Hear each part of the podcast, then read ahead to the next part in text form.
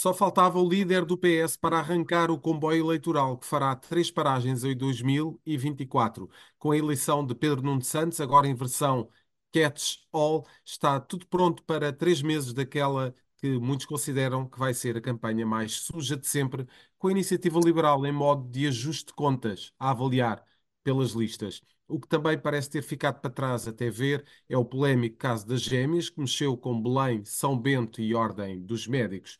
Até ao final do ano, a Farfetch, o primeiro unicórnio português, tem que fechar um acordo para garantir financiamento de emergência e evitar a insolvência. Estes e outros temas estarão em análise. É o episódio 123 de Maquiavel para Principiantes, um podcast do Jornal Económico, da autoria do especialista em comunicação, Rui Calafato. Olá, Rui, muito bom dia. Estamos a gravar a uma terça-feira de manhã e um, já com as reações relativamente à eleição de Pedro Nuno Santos este fim de semana como novo secretário-geral do Partido Socialista, que desafios é que encontras em Pedro Nuno Santos para conseguir, se calhar, ser um bocadinho mais abrangente naquilo que é o espaço eleitoral do PS? Olá, bom dia, bom dia a todos. Uh, estamos aqui a, a, gravar. Eu já, com algumas saudades, já não gravava em minha casa em Lisboa há algum tempo. Estou a gravar em Lisboa. Uh, quero aproveitar já para avisar com algum tempo prima, uh, que na próxima semana não gravamos, mas depois voltamos na 1 de janeiro. Gravamos na quarta-feira, dia 3, como combinei ontem com o Zé, onde farei mais o balanço do ano e habitualmente aquilo dos livros e, e filmes e séries. Também que faço. Hei de fazer também no Facebook, portanto, se calhar ainda por esses dias. E, portanto, relativamente a esta crise, uma vez que eu estou a ouvir um bocado mal o, o Zé, vou eu continuar aqui a falar, vou preferir, vou ouvindo ao longe e vendo, porque nós estamos em vídeo, e vejo por linguagem, uh, leio, leio, pela boca do Zé Carlos Lourinho ao longe, estou a ouvir mal, mas não há problema, porque estamos a ouvir bem, e por isso continuamos para não interromper. Ora bem, relativamente à questão da, desta, do que marcou esta semana, nós vamos ter, nós teremos de facto um novo líder do PS, que é Pedro Nuno Santos, que venceu com todo o mérito. Chamará a atenção que José Luís Carneiro esteve um bom resultado e, portanto, dos últimos três atos eleitorais internos do PS, foi o candidato que teve um melhor resultado. Em 2011, eh, António José Seguro, que naquela altura, curiosamente, tinha o apoio de José Luís Carneiro e de Pedro Nuno Santos, ganhou a Francisca Assis com uma margem muito maior e depois António Costa também ganhou uma, mensagem, uma margem muito maior em 2014 face a António José Seguro. Portanto, foi um grande resultado para Pedro Nuno Santos e a concretização do seu sonho de criança, sempre quis ser líder e, portanto, trabalhou muitos anos para isso. Uh, e, portanto, para o PS faz sentido. Se faz sentido para o país, bom, julgo que vai ser mais difícil. Porquê? Pedro Nuno Santos encosta o partido à esquerda e terá muita dificuldade em, em cativar moderados de centro, que foram aqueles que verdadeiramente, como é sabido, qualquer pessoa que sabe política sabe isso, não se ganha só sugando o lado esquerdo do eleitorado, como aconteceu com António Costa, que sugou uh, Bloco de Esquerda e PCP, mas tem que se uh, cativar, tem que se atrair parte do centro moderado, coisa que António Costa fez. Aqui Pedro Nuno Santos vai ser mais difícil por causa dessa sua uh, ligação desde sempre à esquerda e por isso, como não vai haver voto útil nesta eleição, porque os portugueses aprenderam que não vale a pena dar maioria absoluta depois do triste espetáculo que foi dado durante estes dois anos, Portanto, não vai haver nem voto útil, nem à esquerda, nem à direita. À esquerda, quando houver, mesmo que Pedro Nuno Santos diga, o PS, como já começou a ensaiar, o PS é o único partido que consegue que o Chega não chegue ao governo. Pois, mas isso também já fizeram no passado, deu mau resultado. E, portanto, quem gosta de Mariana Mortágua e do Bloco de Esquerda vai votar na Mariana Mortágua, quem gosta de Paulo Raimundo e do PCP, vota no PCP. Portanto, não vai haver esta, este apelo de voto, de voto útil. À direita, a mesma coisa, por um motivo porque se a direita tivesse um líder que sugasse como António Costa à direita, isso poderia ser efetivamente um apoio ao voto útil do lado de Pedro Nuno Santos. Provavelmente não tem. Portanto, Luís Montenegro continua sem se afirmar e, portanto, nós vemos, e posso dizer aqui, as sondagens têm mostrado a que deu mais ao Chega deu 19%. Eu acho que está tudo errado. Chega neste momento já está com mais do que 20%. E, portanto, um cenário de três partidos acima de 20% nas próximas eleições é um, é um cenário que eu meto aqui as minhas fichas que pode acontecer. Uh, e por isso acho que uh, é, uma, é um PS que muda mais à esquerda. António Costa uh, saiu, saiu como ele disse ontem, não vai ser uma sombra, mas de facto continua a ser um ativo para os socialistas muito forte, é um seu trunfo para apresentar em campanha, mas sobretudo chamar a atenção do seguinte: nós estamos, e passando ao segundo tema, nós certo. estamos numa fase do regime, que é esta questão do Marcelo Rebelo de Souza. Com certeza que Marcelo não é ele que andou a meter cunhas. Nós sabemos que foi, como é hoje já todo evidente, que é o filho que andou a fazer, a mandar mails para o, para o próprio pai, para uma pessoa da, da, da Presidência da República, uma sua assessora, e depois teve reuniões com o secretário de Estado. A dúvida é o que é que ele ganhou com isso, se era só amizade, e portanto, se aqui alguém que me está a ouvir acredita que ingenuamente é só amizade, é pá, então continuem a acreditar, porque eu vivo no mundo real. Mas, sobretudo, tanto no caso de António Costa, com certeza, isso já todos os portugueses perceberam. António Costa vai ser ilibado de qualquer processo do Supremo Tribunal de Justiça, porque, como é óbvio, já se viu que a montanha pariu um rato e não há nada para dizer. E Marcelo, como eu estou a dizer, também vai ser ilibado, porque efetivamente não fez cunha nenhuma. Mas o que é que isso deu aço, tanto do lado do Primeiro-Ministro como do parte do Presidente da República? É que deu às pessoas? Não é aos grupinhos de amigos, nem aos militantes ferrenhos de cada partido que eu estou marido. Às pessoas normais, são as pessoas, a grande maioria que, me, que, me, que, me ouvem, que nos ouvem aqui, isto dá uma ideia de bandalheira. Se forem à rua, se as pessoas falarem com os portugueses normais, as pessoas vão dizer, mas desculpa lá, eles são iguais uns e outros, um é uma cunha, o outro tinha 75, o chefe de gabinete tinha 75 mil euros no, no gabinete, e portanto são todos iguais, isto é uma bandalheira. O que é que isto ajuda? Ajuda naturalmente os partidos à extrema, dos extremos, nomeadamente o Bloco de Esquerda e o, e o, e o, e o Chega, naturalmente. Isto não tem nada a fazer. Portanto, quando, no dia 11 de março, se houver algum pesadelo para alguns de haver grandes resultados de um e de outro, sendo que o Chega é um resultado muito superior ao, ao Bloco de Esquerda, pois não digam que são os jornalistas que têm a culpa, que é os comentadores, que os portugueses são parvos. Não, não são. São os partidos do regime, do arco central do poder do regime. São as duas figuras, duas das figuras essenciais do regime, Marcelo Rebelo de Sousa e António Costa, contribuíram para o estado das coisas e para o crescimento, possível crescimento dos extremos, naturalmente. Muito bem. E, Rui, de facto, temos aqui, eh, já começamos a conhecer alguns, algumas das listas uh, dos partidos que vão, que vão concorrer agora às próximas eleições antecipadas, uh, e tivemos aqui uma situação relativamente às listas da Iniciativa Liberal, em que Carla Castro praticamente se retirou da corrida depois de saber que ficava num, num lugar muito abaixo daquilo que seria a sua expectativa. Como é que vês todas estas movimentações? É simplesmente a, a real política a funcionar? Relativamente à iniciativa liberal, julgo que foi um tiro no pé o que Rui Rocha fez. Naturalmente, Rui Rocha ainda tem muito que mostrar relativamente do que vale no mercado eleitoral, porque as pessoas não sabem.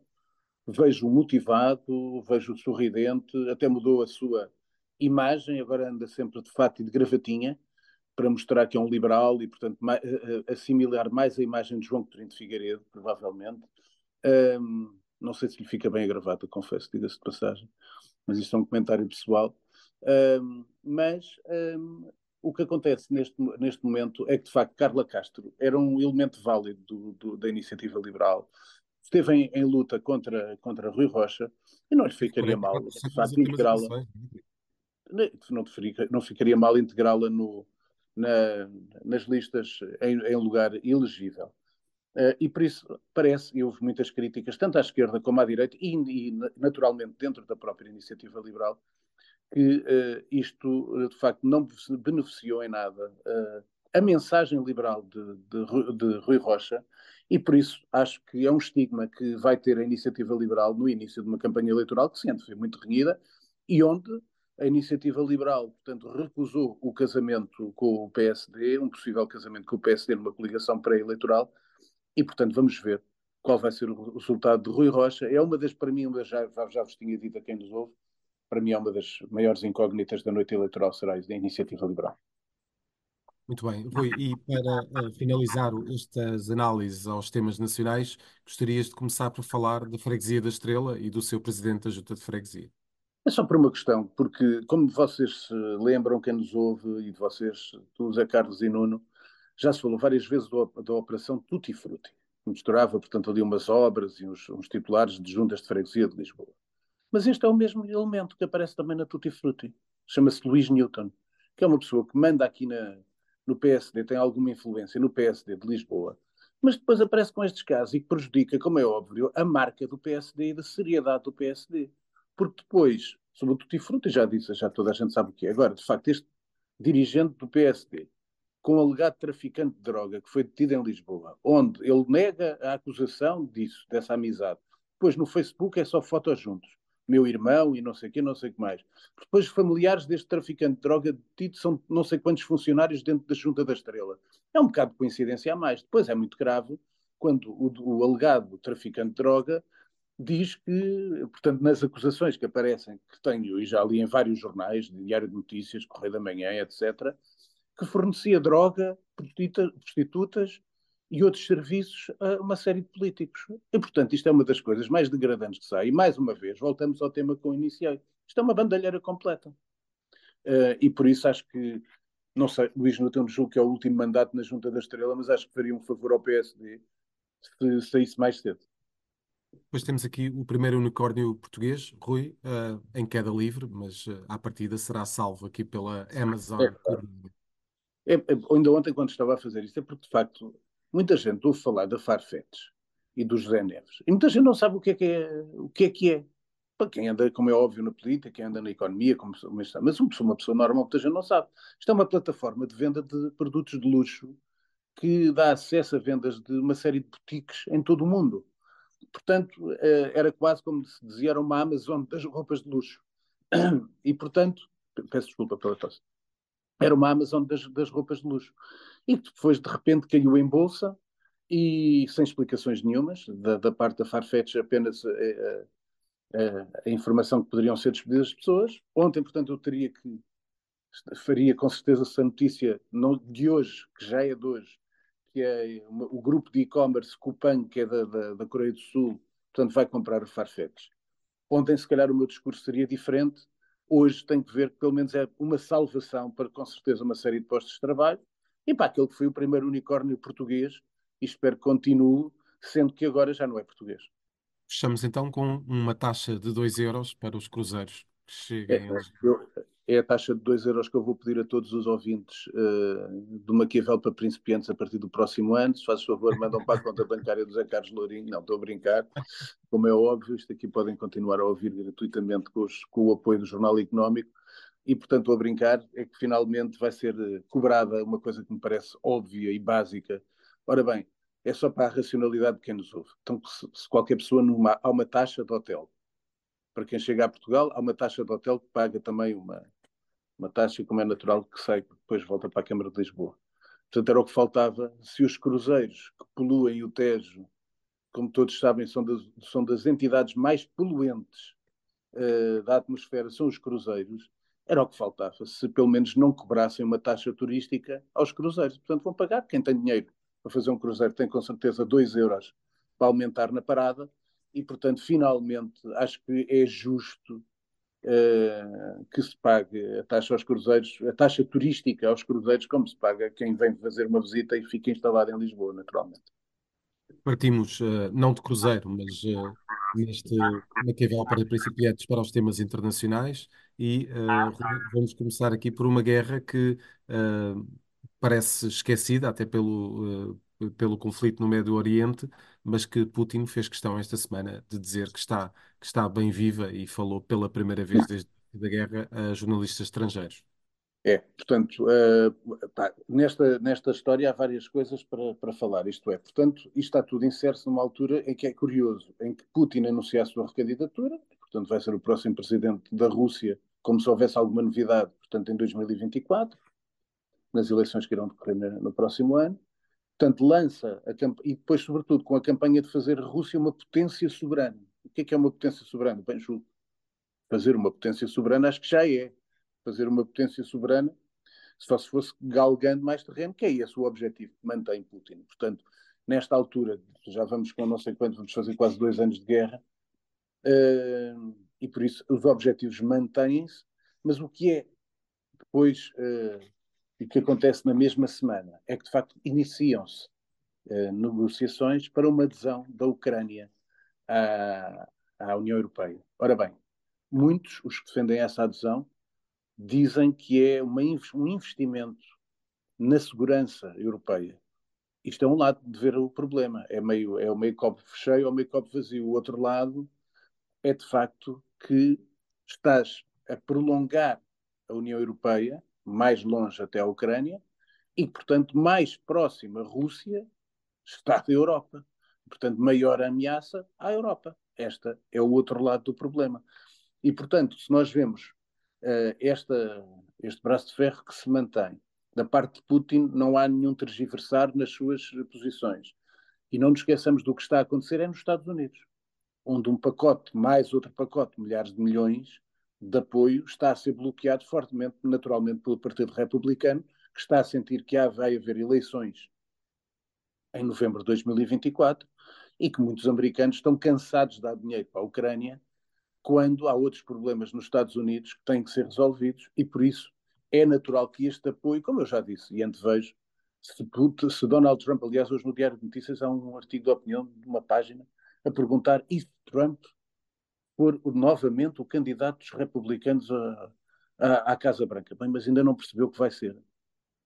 Eu não sei quem é que faz estes artigos, são estes grandes pensamentos, fazem uns grandes pensamentos e páginas inteiras, mas ainda não perceberam que vai ser o Donald Trump o candidato e que, em princípio, aliás, todas as sondagens nos Estados Unidos, de todos os órgãos de comunicação social, mais à esquerda, até Trump está à frente de Joe Biden e, sobretudo, depois, do, outra vez deste caso, do Hunter Biden, do filho de Joe Biden, aliás, podiam chamar-lhe Doutor Hunter Biden, para ser mais curioso, como cá em Portugal, com o Dr. Nuno Rebelo de Souza. Portanto, o caso do Dr. Hunter Biden, que está a afetar completamente a imagem de Joe Biden, mais fortalece uh, Donald Trump, que faz, ao fim e ao cabo, não é um discurso republicano, faz um discurso anti-bandalheira. Portanto, é um discurso mais próximo do Chega do que o americano, do Partido Republicano tradicional. E, portanto, é um, uma pessoa que vai aparecer para limpar também a corrupção. Esta é a história, e é assim em todo o mundo.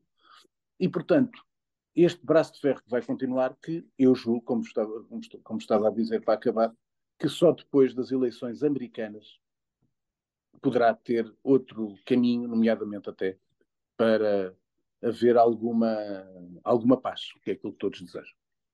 Rui, uh, o avanço da extrema-direita na Alemanha já tinha sido abordado neste programa por ti e desta vez temos a AfD a chegar à presidência de uma Câmara de uma cidade de média dimensão na Alemanha. O que é que isto é? Exatamente, e portanto, da Câmara de Pirna, que é pela, é pela, primeira vez que a extrema-direita do AfD na Alemanha uh, consegue um município de média dimensão.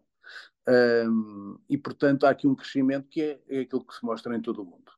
Uh, e, portanto, na Alemanha, neste momento, a Alemanha, só para as pessoas terem a noção, porque lá não acompanham, o AfD, o partido da extrema-direita, aparece em segundo lugar nas sondagens, à frente do SPD, de Olaf Scholz, que é o atual chanceler alemão. É só para as pessoas terem a noção. E, portanto, naturalmente, esse é um discurso que está a graçar na Europa, exatamente que tem a ver com, e neste, no caso da Alemanha e no caso de Itália, que já deu os resultados que deu com a vitória de Giorgia Meloni dos Fratelli d'Italia, com o apoio do Salvini, eh, é de facto um discurso muito importante contra a imigração. E, portanto, a Alemanha tem esse discurso e na, na Itália a mesma coisa. E por isso é o primeiro, é um sinal, é um sinal que as pessoas devem acompanhar, nomeadamente depois do resultado. Já falei de Itália, que já é conhecido, e depois da vitória, que pode, e como é óbvio, não vai levar à formação do governo, porque ninguém se quis coligar com eles, mas a vitória do Partido da Liberdade de Wilders na, nos Países Baixos. Rui, terminamos esta incursão eh, internacional pela Argentina e com o balanço da primeira semana de Javier Milei na presidência pois, do país sul-americano, económico e promessa de repressão. Pois o problema é que há aqui um choque económico uh, e de facto toda a gente, acho a, a parte económica, portanto os economistas, o mercado, já estava à espera do que é que iam ser as políticas de Milei. Outra coisa é o, o, o povo argentino que votou em Milei e que agora está a sentir todo o preço da carne, o preço do espaço social, portanto um aumento de preços brutal que vai acontecer para depois a economia poder ser estabilizada, mas é um choque tremendo para quem estava à espera de uma mudança mas essa mudança, tem que se dizer a verdade, foi isto que Milley disse. Agora, se as pessoas votaram sem perceber o que é que ele estava a dizer, esse é um dos grandes problemas depois de, de tal, dos tais políticos à direita quando chegam ao poder e que depois começam a ter que tomar decisões e algumas ações políticas que depois desagradam àqueles que fazem o, discurso da contestação e do descontentamento. E este é o lado, por isso é que eu nunca tenho grande receio só com poderes ditatoriais que eu não acho que estejam a acontecer, o que me leva a pensar que um partido da extrema-direita é uma ameaça até chegar ao poder. Porque se governar bem, vai continuar e as pessoas gostam de, do, do, partido e vão continuar a votar. Se correr mal, perdem eleições. É esta a beleza da democracia. Rui, vamos para as tuas sugestões culturais. Olha, sugestões culturais, vou começar por falar de quatro filmes. Um que eu já tinha falado até no meu, no meu Facebook foi o The Killer, do David Fincher, que eu acho um bom filme e um filme de, de assassinos a sangue frio e contratados. Não é o Samurai do Jean-Pierre Melville, que é de facto o grande filme com Alan Delon, mas é um bom filme do David Fincher com Michael Fassbender. Depois, dizer que gostei muito, eu não vi no cinema, que hoje só vou ao cinema ver coisas que me interessam mais. Espero depois por outras em casa. Pá, adorei ter visto no fim de semana o último filme do Indiana Jones com o Harrison Ford e acho que é uma grande homenagem e acho que é uma grande saída a um herói da nossa adolescência e acho que é um último filme belíssimo e é uma grande homenagem de facto ao Indiana Jones que é uma grande personagem. Depois, dois uh, filmes absolutamente sublimes que eu aconselho efetivamente, um, um está ainda em sala, o outro não sei se está em sala, que é Conspiração do Cairo, que podem ver no filme e depois em casa. É um filme absolutamente genial. É um dos melhores filmes do ano. Foi até ganhou o prémio de melhor argumento em Cannes, na Palma, na, em Cannes, no Festival de Cinema de Cannes. E o outro, que isso é uma obra-prima. E este, de facto, deve ser o melhor filme do ano, que é O Maestro, do Bradley Cooper. E, portanto, aconselho vivamente as pessoas a verem na sala, porque é um filme. Já tinha gostado muito do Tar, o ano passado, com a Kate Blanchett. Tem a ver também com música e orquestras este filme é absolutamente genial. O Bradley Cooper é absolutamente genial. A Carey Mulligan é absolutamente genial.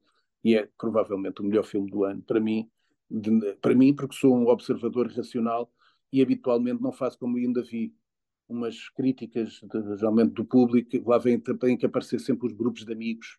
Tem que se fazer uns favores aos amigos e, portanto, nem sabem o que é que estão a ver, sinceramente, só para fazer favores a amigos. Eu aqui não faço favores a amigos.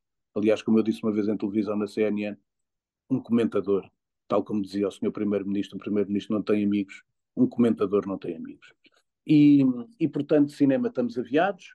De séries, recomendo-vos hum, algumas séries. Portanto, vou uma que ainda não vi, que vai começar esta semana, começa amanhã, se não estou a erro, que é o Bardot, portanto é Brigitte Bardot, na RTP2, portanto às 10 horas, depois do Jornal 2, que recomendo vivamente e estou com grande curiosidade para ver depois de dizer que o The Crown, a última temporada, estes últimos seis episódios, não têm nada a ver com os primeiros quatro episódios, e é muito mais bonito o fim do que os primeiros quatro episódios, sobretudo o episódio quinto e sexto são episódios geniais. Depois, outra série que eu recomendo, que é o Suburra Eterna, baseado no filme do Suburra do Stefano Solima. O filme é genial, a primeira série do Suburra é genial e esta Suburra Eterna mantém-se. Não é, não é o Gomorra, que é uma das melhores séries de todos os tempos, não é o Gomorra, mas está muito perto do Gomorra. E depois, para terminar, uma de que eu acho que as pessoas está a passar ao lado das pessoas. Na América não apareceu nos Globos de Ouro porque já foi fora da altura da nomeação dos Globos de Ouro, mas está a fazer muito furor na crítica americana. Falta o último episódio que sai hoje na Disney Plus, que é uma das melhores séries do ano, que se chama O Homicídio no Fim do Mundo, com o Clive Owen, com a Emma Corrin, que fez de Princesa Diana na temporada 5 ainda do The Crown. É absolutamente genial esta série. Homicídio no fim do mundo. Portanto, séries e filmes estamos aviados. Livros, só vou dar dois. Mas dois geniais. Este que eu falei até no meu moral, foi o último que eu falei, chama-se Estou-te a mostrar. Alguém falou sobre nós, que é da Irene Vallejo, foi a senhora que escreveu o Infinito, o Infinito num Junco, que eu considero um dos melhores livros dos últimos cinco anos. E isto é um livro, isto é a edição da Bertrand, alguém falou sobre nós, e que tem a ver eh, apenas, isto são apenas artigos de opinião escritos por ela, só que ligando à nossa atualidade à antiguidade clássica. É absolutamente sublime este livro, é uma pérola de sabedoria. Depois, pérola de sabedoria, mas com um volume, que cuidado que isto vai-me demorar alguns meses, até porque estou com outras atividades, estou aqui a mostrar, são 1200 páginas, mas é absolutamente recomendável do Simon Sebag de Montefiore, que foi o homem que escreveu um dos grandes livros também, foi editado em Portugal o ano passado, há dois anos, que era o Jerusalém, portanto, a base de Jerusalém, da influência de Jerusalém para as nossas civilizações. E este chama-se O Mundo, uma história da humanidade, portanto, do Montefiore, que aliás, teve em Portugal, deu várias entrevistas. São 1200 páginas, o livro é pesadíssimo e em letra pequena, portanto, não é uma tarefa que me vai durar algum tempo, vai ser o meu terceiro livro, eu habitualmente gosto de ler dois, às vezes três, e este é o terceiro que me vai durar muito tempo, e portanto vou passando por lá quando tiver tempo, uh, e portanto é um livro que eu recomendo vivamente. Quero dizer às pessoas, antes da pergunta, um, um bom Natal e um próspero ano novo, com saúde, sorte e sucesso. A pergunta da semana tem a ver com a volta. Aliás, Pedro Nuno Santos foi eleito e começou logo com uma visita à CP, que ainda mantém, porque como tu te lembras, a CP apresentou lucros quando ele tinha acabado de deixar de ser ministro do governo. E, portanto, para ele, a, a, questão da CP, que depois de muita conversa com a ferrovia, mas até agora ainda não avançou nada, tem a ver com esta questão que, às vezes, as guerras de empresas atrapalham a modernidade e, e, o, e o, bom uh, serviço às populações. E o que é que aconteceu? Portanto, tudo um processo em tribunal porque uh, havia um processo para comprar comboios, ganhou o concurso uma empresa francesa que é Alstom, e de repente os dois outros concorrentes uh, lançaram uma, fizeram meter um processo em tribunal uh, que era para ser lançado em 24, em 2024, e que agora fica pelo menos parado durante 40 meses. E por isto é tal coisa que é importante os concursos públicos e, portanto, ganhou a Alstom, como disse, mas depois o que acontece é que quando há concurso público, portanto, não há uma escolha política, às vezes, que, mas eu prefiro sempre os concursos públicos, naturalmente, por uma questão de transparência, por não haver dúvidas nenhumas sobre comissionismos e etc., e pagamentos de luvas, mas depois estamos 40 meses atrasados com a renovação dos comboios que a, que a CP precisa. Uh, e por isso julgo que há coisas que de facto são do arco da velha, como diz o Manuel Falcão, mas uh, estas uh, são de facto, às vezes, as empresas e as guerras empresariais, ao contrário do que se pensa, dificultam uh, o avanço e os progressos ao serviço das pessoas. Muito bem. Obrigado, Rui. Desejo de um Feliz Natal, naturalmente. Muito obrigado para ti, Zé Carlos, e para o Nuno Braga também. Muito bem. Um Feliz Natal para, para todos. Regressamos na primeira semana de 2024, como já referiu o Rui Calafato. Fechamos assim uma Maquiavel para principiantes. Ouça e acompanhe este podcast no Spotify, Google Podcasts e Apple Podcasts. É um programa da autoria de Rui Calafato, conta com a produção de José Carlos Lourinho e o cuidado técnico é de Nuno Braga. A música está a cargo de Caspar. Fechamos o manual. Até para o ano.